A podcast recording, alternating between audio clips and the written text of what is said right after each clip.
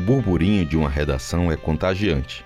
E você, tem curiosidade em saber sobre como as pautas jornalísticas chegam até nós? Como elas são apuradas?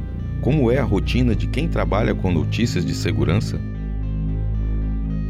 O podcast Pauta Segura do Diário do Nordeste vai te levar para uma conversa intimista, sem rodeios, com jornalistas envolvidos na apuração das principais reportagens da segurança pública do Ceará.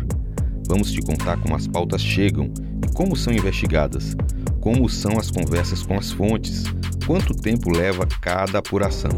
A cada semana, uma nova história. Toda segunda-feira no seu tocador de podcast preferido.